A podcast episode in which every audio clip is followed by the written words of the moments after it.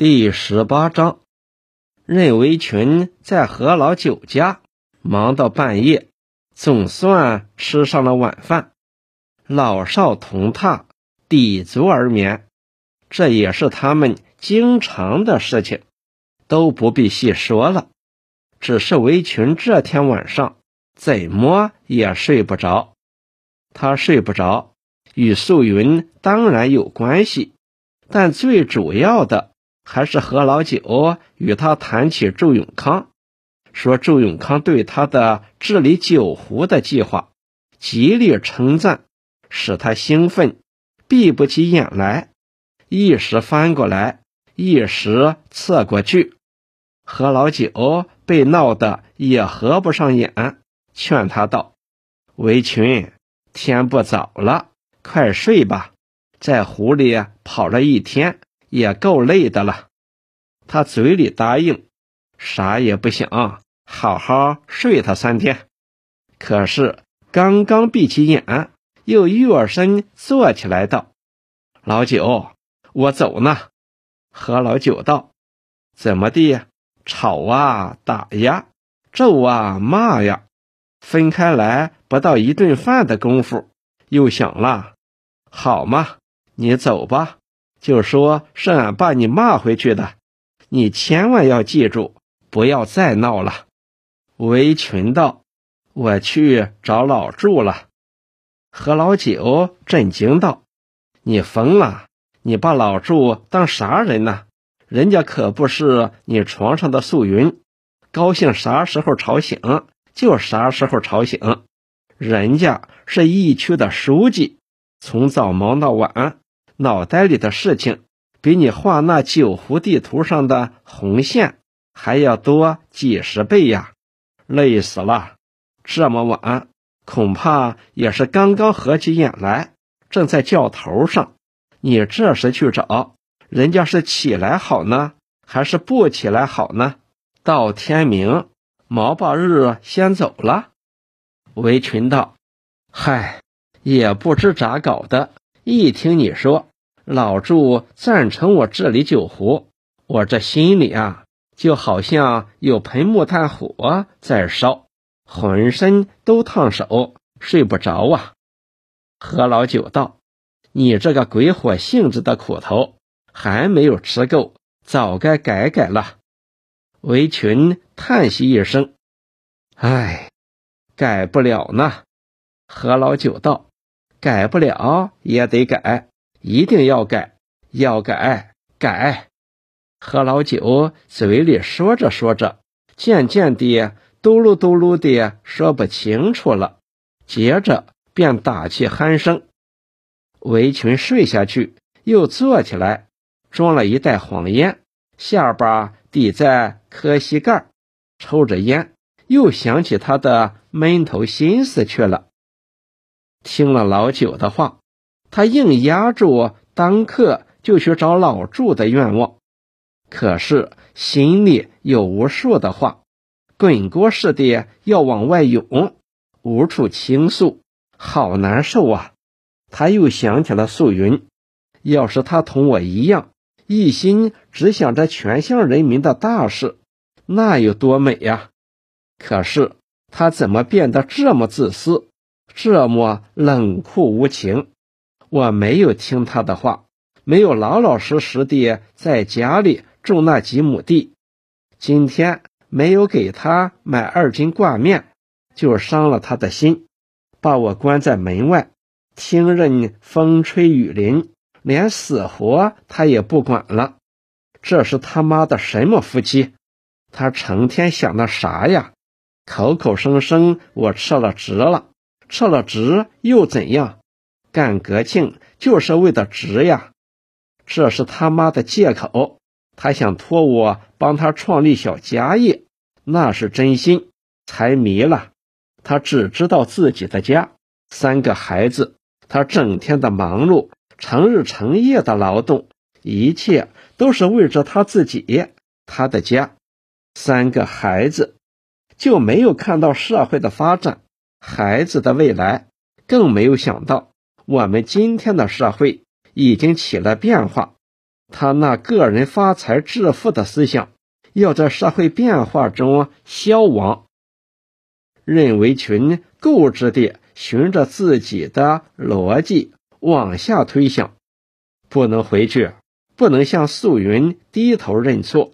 如果回去，按照素云的轨道往前走，就会被锅头灶尾、逆布尿片缠住，就会在热炕头上把一生精力慢慢消耗掉。唉，不能向娘们低头，绝不。总之，他认为回家就是向素云屈服。他要向素云屈服，就要背离党，就要被社会抛弃，也要在社会变化中消亡。认为群的思想单纯的可爱，也常常简单片面的很厉害。这也难怪，在旧社会生活的二十多年。他是一直处在生和死的边缘。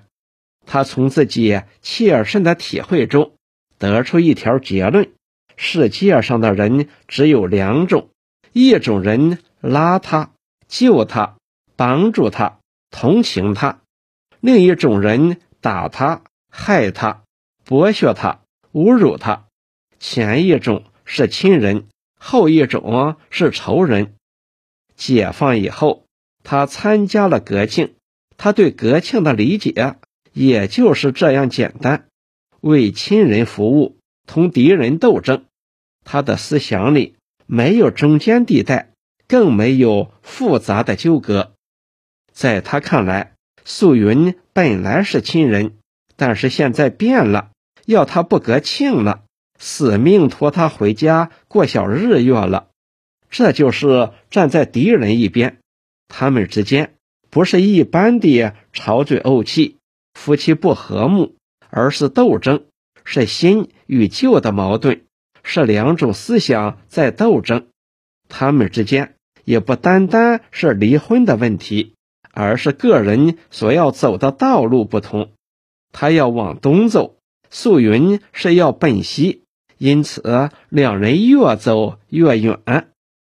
他感到素云越走与他距离越远了，心里很痛苦，想拉他回来，可是自己在素云面前是无力的，不拉吧，他时时离不开他，离不开孩子，他失望地长叹一声：“唉。”踏下床边，雨停了，从东方升起月亮，一片清辉。透进窗户，闪烁的光亮照明了小屋。他以为天亮了，没有惊动何老九，悄悄地溜出门去。天还没有亮，庄上的雄鸡刚刚叫过头遍，到啥地方去呢？他在门前走了几步，又站下，犹豫了，想了一想，先到东山头去解手。准备扔回来睡觉，他刚刚扯开裤子，抬眼见黄龙飞家的大门开了，走出一个人来，拉着一条驴子，又出来一条，又出来一条，每条驴子身上都是驮着东西，走出了庄子，直奔湖里去了。他提起裤子，跑进屋，推醒何老九道：“老九，快起来！”跟我去捉鬼。何老九朦朦胧胧地坐起，惊问道：“捉谁？”韦群道：“我刚才起来小便，看到黄龙飞家出来三条驴子，每条驴子都驮得蹬吱蹬吱，奔湖里去了。这里边一定有鬼呀！”何老九跳下地道：“俺也听到一点风声，黄龙飞。”和你嫂子在捣鬼贩粮食，韦群道：“我早就留意了，没有捉到。今天该他倒霉，碰上了。走，我们不跟他后边撵，走斜路，抄到他前边去。”他们叔侄一人夹着一根木棒，背着月亮走了。三条毛驴沿着一条泥泞小道走得很快。毛驴后边有两个魔影，头脸儿都用黑布手巾包扎起来，扎得紧紧的，只露出四只贼亮亮的眼睛，在外面滴溜溜的滚动，手里挥着皮鞭，紧张地赶着驴子。两个怕见太阳的人是谁呢？看不清，只有从穿着上看出，这是一男一女。三条毛驴走到卧龙桥上，站住了。任维群手持木棒，站在桥头，威风凛凛地拦住去路。这对魔影跑到驴头前，一见围裙，怒睁双目。站在桥上，吓得一个个都往驴后躲。何老九从桥上钻出来，摸摸驴背上的口袋，伸手扯去那个女人的头巾，道：“呵，还是你，驴驮的啥？”杨秀英挥去头巾，走出驴群，恶狠狠地看了何老九一眼，强装镇定地回答道：“驮的啥？”你管不了，何老九指着围裙道：“你看他是谁？俺管不了你，他可管得了你啊！你这个没有良心的东西，粮食是哪里弄来的？”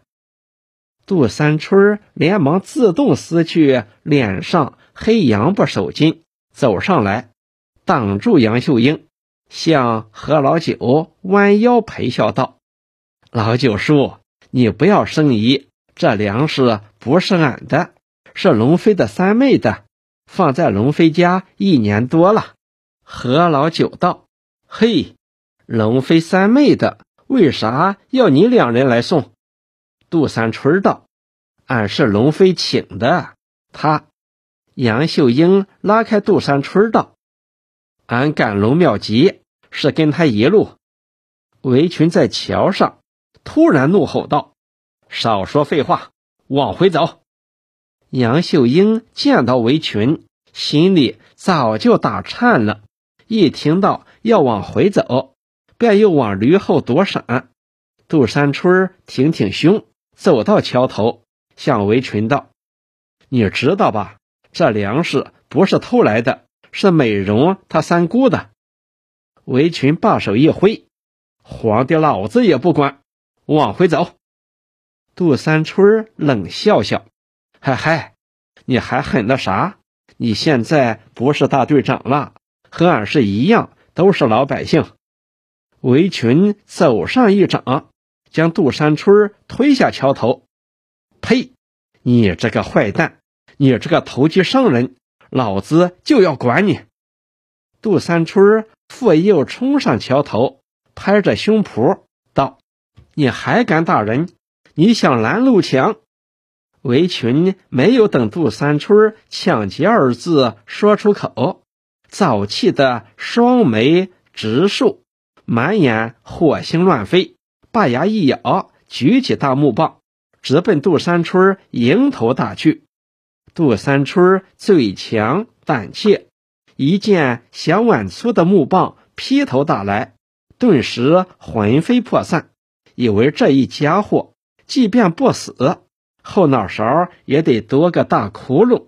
连忙双手紧抱头颅，晕乎乎的缩成一团，心里想喊救命，嘴却怎么也张不开来。任维群的大棒在仅离杜三春几倍二指远的空中停了下来。他陡然想到，自己是为什么受了处分的。这一棒要是再落下去，那不就是知错犯错、屡教不改，又违反党纪了吗？如何向党交代？这样一想，手中的大棒就无力地歪到一边了。可是心头义愤难平，满腔怒火难消，重又高高地举起大棒，用死力砸将下去。不过。并不是对着杜山春的脑袋，而是对着桥头的一块顽石。只听“咔嚓”一声，石头碎片子乱崩，木棒也砸掉了一大块。杜三春听见响声，以为是打了自己，可又没感到哪个地方疼痛，歪起头一看，才知围裙并没有打他，胆子壮了，哇啦啦大叫起来：“救命啊！救命啊！任围裙打死人了！”一边叫一边往桥肚里钻去。